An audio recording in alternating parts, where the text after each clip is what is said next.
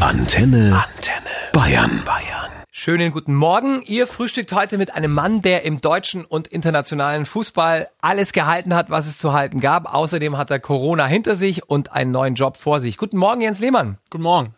Muss man aus Bayern wegziehen, wenn man bei Hertha im Aufsichtsrat sitzt, oder kannst du das äh, vom Starnberger See aus machen? Das kann ich von überall auf der Welt machen. Wie oft muss man da sich melden bei denen da in Berlin? Am Anfang jetzt ein bisschen häufiger, aber es gibt formell gesehen nur vier Aufsichtsratssitzungen, an Mhm. denen man teilnehmen muss. Okay, das ist Und ja überschaubar. insofern Ist das noch überschaubar? Ich habe erst vor kurzem von einer Leistungssportlerin erfahren, die auch nur ganz leichte Corona-Symptome hatte, äh, so wie du, ja, äh, bisschen Husten, bisschen Fieber. Aber die kann, seit sie wieder gesund ist, keine zwei Stockwerke mehr zu Fuß gehen, ähm, weil sie da schon Atemnot bekommt. Wie geht's dir denn nach der Krankheit? Mir geht's gut. Ich habe eigentlich keine Auswirkungen. Ich habe natürlich auch am Anfang gedacht, als ich mal joggen war oder irgendwie Fußball spielen, ähm, ist das jetzt eine, eine Folge dessen? Oder bin ich einfach, weil ich äh, acht Wochen lang nicht so viel gemacht habe, Ein bisschen schlapp. ein schlapp, bisschen schlapper. Und im Moment habe ich das Gefühl, dass es das zweite ist. Ich würde das aber gerne auch nochmal untersuchen lassen. Das heißt, meine Lungen. Das äh, hat ein Arzt gesagt, wäre sinnvoll. Bei euch in der Familie hatten es alle. Also ich weiß es nicht, weil wir nicht getestet haben. Der Einzige, der äh, hat testen lassen, war ich. Der erste Test ging verloren. Dann habe ich ein paar Tage später nochmal getestet. Da war ich schon negativ. Irgendwann ist der erste Test aufgetaucht. Da war ich positiv. Und meine Kinder hatten teilweise Symptome schon im Januar. Ich erinnere mich an meinen jüngeren Sohn, der äh, relativ lange gehustet hat und äh, schwer. Und mein anderer hatte eine Geruchs- und Geschmackslosigkeit. Meine Frau hat mal, glaube ich, Ende Januar auch, auch stark gehustet, hatte auch ein bisschen Fieber. Damals war aber eben noch nicht so das Bewusstsein darüber vorhanden, dass man schon Corona hätte haben können. Also ihr wart quasi, äh, wart die Patienten null sozusagen. Ihr wart ganz am Anfang. Wir wissen es nicht. Ne? Ich habe letztens mal jemanden getroffen, der mit äh, Webasto zu tun hatte, da wo es eigentlich Angefangen hat in Bayern, ja. angefangen hat. Der sagt auch, die haben jetzt keine Fälle mehr und denen geht's eigentlich dementsprechend gut. Die verkehren auch wieder mit China. Ja, wir hoffen ja alle, dass es sich normalisiert. Ne? Ihr wart vorletzte Woche in Ibiza Urlaub machen. Wie voll sind denn da gerade die Strände? Also die sind nicht leer, aber auch nicht übervoll. Was übervoll war, war das Flugzeug. Ziehen die das durch mit diesen Sitzreihen, diesen freien? Nein, überhaupt nicht. Also man sitzt wie früher auch nur mit Maske. Das war überraschend, aber ich denke, alle werden es überleben. Also mein Schwager und ich diskutieren das seit Wochen äh, mit der Fliegerei, weil er sagt, er würde sich zurzeit nie und nimmer in ein Flugzeug setzen, weil ja alle dieselbe Luft ständig atmen. Ich sag, die haben doch da garantiert Filter drin. Weil sonst wärst du ja jedes Jahr zur Grippezeit, wäre ja, wenn einer im Flieger krank ist, sind es 20 andere auch. Also aus eigener Erfahrung kann ich sagen, dass es wichtig ist, dass dein Immunsystem gut ist. Und Weil du bist viel geflogen. Ich bin viel geflogen natürlich. Ich bin auch im März schon geflogen. Da war ich der Einzige am Flughafen einmal und insgesamt haben mir die Leute dort gesagt, sie hätten zehn Passagiere am Tag abgefertigt. Jetzt im, im Juli äh, 2020 ist es eben so, jeder hat eine gewisse Verantwortung, da auch gegenüber den Mitmenschen die äh, möglichen Maßnahmen da zu beachten, dass man sich nicht infiziert oder andere infiziert. Aber das, was wir jetzt auch gerade aus Bayern hier erfahren, ist, dass nur noch sehr wenige Menschen überhaupt infiziert sind. Das ist ja gut. Zumindest was die offiziellen Zahlen angeht. Wie intensiv beschäftigst du dich denn zurzeit mit Immobilien in Schottland? Ja, es ist äh, erstaunlich, was äh, medial manchmal berichtet wird. Ich denke, du wirst es nachher näher erklären. Jetzt mal unabhängig davon, ob an diesen Cheftrainer-Gerüchten für äh, die Dundies, Dann die United. Ja. Dundee United, ob da was dran ist oder nicht. Wie viel Mitspracherecht hat denn deine Familie bei so einer Entscheidung? Die bleiben ja nicht allein daheim in Bayern, wenn du mal aus Jobgründen wegziehst. Das hast du ja früher auch so gemacht. Du musstest ja auch nach London. ja, aber inzwischen ist meine Familie sehr unabhängig. Ähm, meine beiden Söhne sind eh weg. Hm. Meine Frau möchte aller Voraussicht nach in Bayern bleiben. Und da kann ich sie auch verstehen, weil irgendwo, wenn du älter wirst, ist es ja auch so, dass du da wohnen möchtest, wo es dir gefällt. Und wo deine Freunde sind.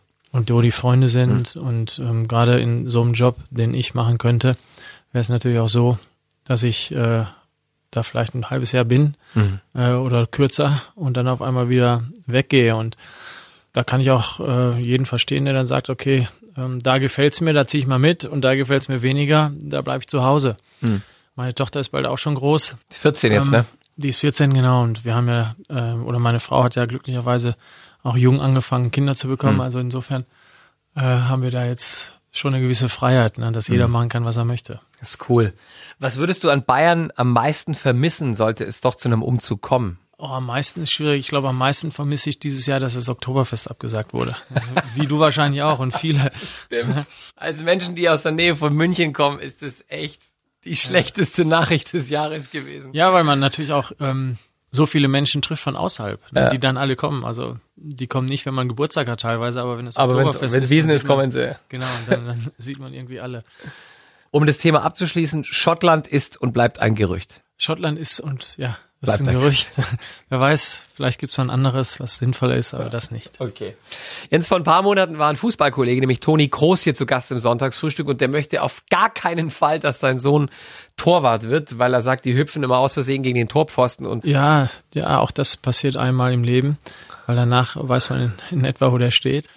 äh, also ich hätte mehr Angst, ich hätte mehr Angst, glaube ich, wenn ich so jemand wäre wie Toni oder andere, die permanent köpfen müssten. Gut, er köpft nicht, weil er. ich glaube nicht, dass er ich wirklich, da- er hat glaube ich, nicht ernst gemeint. Ich glaube, ich glaube, er ist, ähm, er fände es schade, wenn es keine so guten Torhüter geben würde, jetzt auch in seiner Generation, weil dann wäre es viel zu einfach, Tor zu schießen. Ja. Was das Spiel natürlich dramatisch uninteressanter machen würde. Du wärst ja in deiner Karriere nicht so weit gekommen, wärst du nicht ähm, ehrgeizig gewesen. Wie ehrgeizig bist du denn heute, wenn es um die Karrieren deiner Kinder geht? Ja, ich glaube, man verändert sich nicht so großartig, wenn man erfahrener wird. Ja. Aber bei meinen Kindern ist es so, dass sie einfach das machen sollen, was, was sie glücklich macht. Und das ist schon allein schwer genug, weil etwas zu finden, wofür man Leidenschaft entwickelt, ist gar nicht so leicht. Ich hatte jetzt Glück, dass ich natürlich einerseits äh, physisch und auch vom Talent her und ein bisschen von der Einstellung in der Lage war, den Beruf auszuüben, den ich eben gemacht habe als Fußballspieler. Aber das haben dann eben nicht alle. Der Ältere nach seinem Studium, gerade in dieser Zeit nach Corona, äh, muss ich auch sagen, das ist sehr schwer für die Jungs äh, oder auch Mädchen, die so eben so jung dann aus dem Studium kommen und eine Arbeit suchen, etwas zu finden. Ja, weil, Das ist die Generation, die am meisten leidet gerade. also absolut. Und gerade in dem Alter, da willst du natürlich mal zeigen, was du kannst. Du willst was entdecken, was dir Spaß macht. Ähm, du hast Energie bis zum geht nicht mehr. Du kannst äh, arbeiten äh, viele Stunden, kannst dann immer noch rausgehen bis nachts und kannst das Gleiche wieder am nächsten Tag machen. Und das ist echt äh, ein Drama, finde ich gerade. Patrick aus Schweinfurt fragt unter antenne.de, warum du im Tor immer einen Kaugummi im Mund hattest. das, es steigert die Konzentrationsfähigkeit und meine Eltern haben mir immer verboten, irgendwo hinzuspucken. Ja, das war ganz böse, das durfte ich nicht machen. Deswegen habe ich den Kaugummi genommen und habe in meine Hände gespuckt, was aber auch dazu beigetragen hat, dass die Grifffähigkeit des Balles sich erhöht hat, weil äh, der Schaumstoff zusammen mit diesem Mit dem Zucker im mit Kaugummi, dem Zucker, Zucker im Kaugummi äh, gibt einen super Grip. das ist ja fast Doping. Also, Ja, weiß ich nicht, ja, ist halt hat funktioniert. hat funktioniert. Ja. Du warst ja nicht nur lange Zeit die Nummer eins im deutschen Tor, sondern auch die Nummer eins im Tor von Arsenal in London und hattest tatsächlich damals ein Date, kann man so sagen, mit der Queen. Das Vergnügen haben ja nicht viele. Mit der Königin von England. Ähm, war es denn ein Vergnügen? Ja, es war sehr interessant, weil wir haben zuerst eine Führung bekommen durch den Buckingham Palace. Wir waren also dort mit unserer Mannschaft. Ich war nicht ganz alleine da, ne, sondern äh, wir haben mit Arsenal haben wir etwas geschafft, was zuvor noch keiner geschafft hat. Wir haben fast 50 Mal nicht verloren und wurden dabei noch Meister und sind dann eben eingeladen worden in den Buckingham Palace, haben dann äh, während des Tees auf die Queen gewartet und irgendwann kamen ihre beiden kleinen Hunde rein. Ah, die kam zuerst. Die kam zuerst und dann kam sie rein und dann standen wir alle auf und mussten uns in eine Reihe stellen, wurden dann vorgestellt mit Namen, aber auch woher wir kamen. Und dann äh, kam ich und habe gesagt Germany und dann guckte sie so auf, oh, Germany. So als wenn sie sagen wollte, hm, da habe ich viele Erinnerungen dran. Nicht die besten, aber vielleicht auch nicht immer die schlechtesten. Äh, Und dann nichts mehr, oder? dann nichts mehr. Nein, da standen 25 Leute in einer Reihe, die musste sie alle begrüßen. Ne? Ja. Sie ist ja selbst, sie, die Jungs und äh, Frauen dort, die kommen ja alle aus Hannover. Ja, sind ja die von Hannovers, ja, Ja. der die alle abstammen. Insofern haben die schon Verbindung. Und man sagt sogar, dass ihr Mann Deutschland sehr geliebt hat. Jens, als du in London gespielt hast, äh, kam es zu einem, einem Saunabesuch mit erschütterten Arsenal-Teamkollegen. Was ist da passiert? Das war, glaube ich, mein erster Trainingstag. Ich bin nach Bad Waltersdorf gereist, weil dort war Arsenal im Trainingstag. Das ist so in der Steiermark. Und dann nach dem Training äh, hieß es, okay, wir machen eine Regeneration, unter anderem auch Sauna. Ich bin sowieso kein großer Saunagänger, aber bin dann da runter und wie es in Österreich so ist, dass du eigentlich darauf aufmerksam gemacht wirst, dass du nackt in die Sauna gehen musst. Wie in Deutschland auch. Ja, weiß gar nicht, ob es überall so ist. Also in aber Deutschland ist es normal, dass man nackt in die Sauna Eigentlich geht. schon- ist es also normal, Frauen aber- sich auf ein Handtuch rum oder Genau, aber in Österreich wirst du richtig darauf aufmerksam gemacht, hier ähm, nackt, weil die nicht wollen, dass irgendwie aus den, keine Ahnung, Bikinis oder Badehosen Schweiß rausläuft, weiß ich Ja. nicht warum. Und meine ganzen Kollegen saßen in der Sauna und hatten alle Badehosen an und sehen mich reinkommen und gucken und sagen, bist du verrückt? Und ich, wieso, wieso bin ich verrückt? Ja, du kannst ja nicht nackt in die Sauna gehen. weil In Österreich und Deutschland gehen alle nackt in die Sauna. Da sagt einer, zieh dir schnell ein Handtuch an, weil wenn einer ein Foto macht, dann bist du so morgen in der Sun. Sun ist die englische, ähm, Bildzeitung. ja, nee, dagegen ist Bildzeitung sehr niveauvoll. Ähm, Ernsthaft? Ja, ja. Okay, krass. Also Sun ist so das äh, sozusagen, die haben sehr viel Nacktbilder und äh, sehr viel Trash, über die die berichten. Und deswegen, in der Sun willst du nicht auf der letzten Seite nackt stehen. Und da habe ich mir ein Handtuch umgebunden. Wie lernt man in 90 Minuten, von denen man als Torwart 86 Minuten, ich sage es mal mehr oder weniger nicht so viel zu tun hat, im entscheidenden Moment leistungsmäßig zu explodieren? Ich sage den Leuten immer, eigentlich ist die beste Vorbereitung die Schule. Weil es gibt in keinen anderen Ort, wenn du jung bist, in dem du lernst, dich über Stunden zu konzentrieren.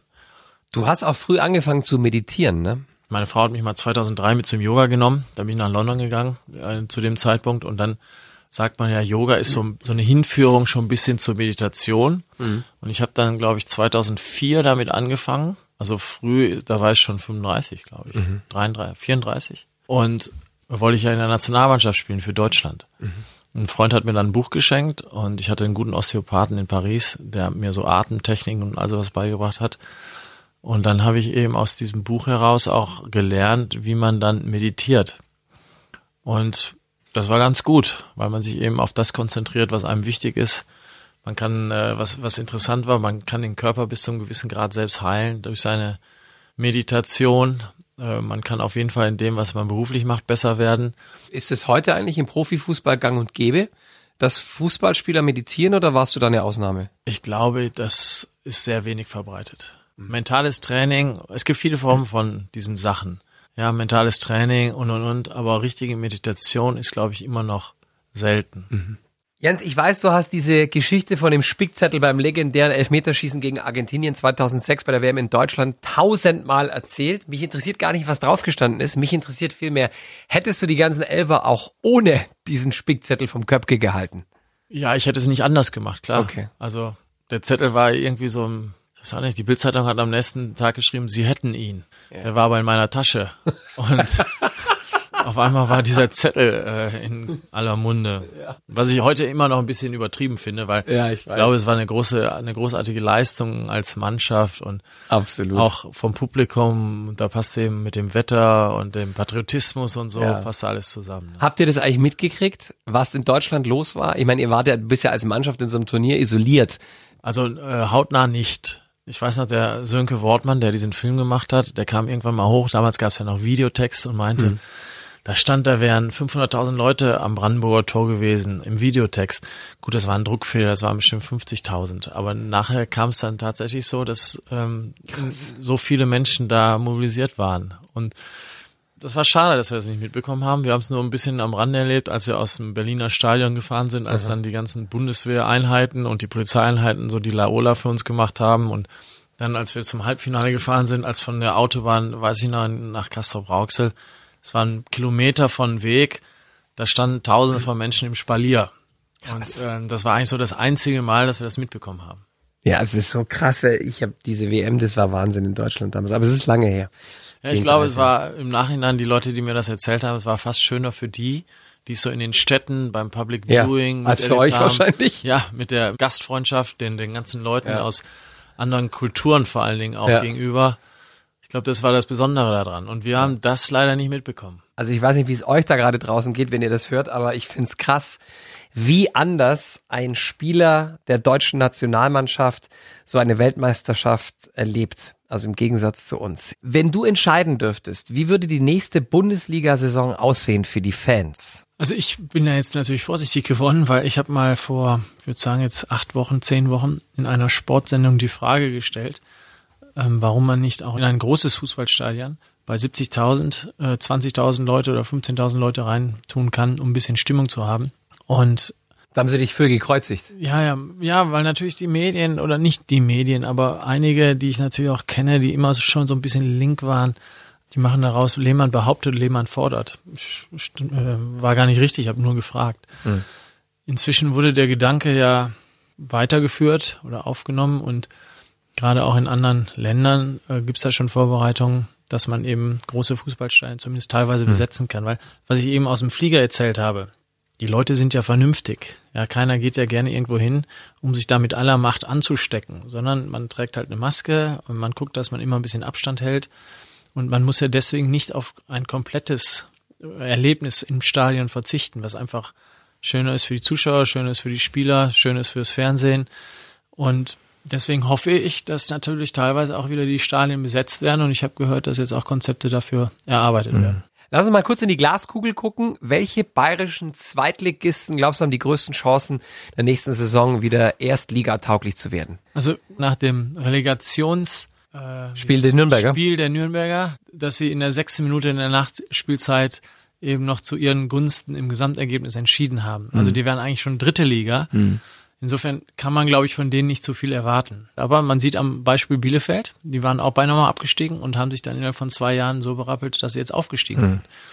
Kräuter Fürth und Regensburg, ich denke mal, ähm, die machen einen sehr guten Job da in der zweiten Liga und können sich jederzeit auch verbessern, können aber auch runterfallen. Also die ist ja sehr ausgeglichen. Wenn Augsburg nochmal anfragen würde, würdest du es ein zweites Mal riskieren als Trainer bei den Schwaben? Nee.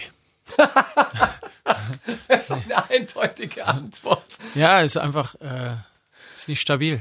Wie lange hielt diese Beziehung, diese berufliche? Ich glaube, waren, glaube ich, zweieinhalb Monate. Oder so. okay, das ist Also wirklich nicht stabil. War sehr überraschend, aber das passiert manchmal so. Deine zwei Söhne sind aus dem Haus, also die zwei Ältesten. Deine Tochter ist noch da. Wie ist es für dich ähm, als Papa jetzt, wenn es immer leerer wird daheim? Ja, das ist natürlich, man gewöhnt sich leider dran, aber jetzt nur noch mit meiner Tochter da zu wohnen, ist schon ein bisschen schade, weil sie zu Recht sagt, sie ist jetzt eigentlich ein Einzelkind. Und äh, bislang war sie natürlich immer so das Nesthäkchen. Äh, Mit das- zwei größeren mit Brüdern. zwei größeren Brüdern. Das Nest hat sich stark verkleinert. Der Platz nicht, ihr habt ja immer noch das Haus, ne? Ja, klar, aber das ist ja bei allen Familien so, ne? Wenn, Ja. du, wenn du dann für jedes Kind ein Schlafzimmer hast, dann sind auf einmal, dann fallen auf einmal zwei weg.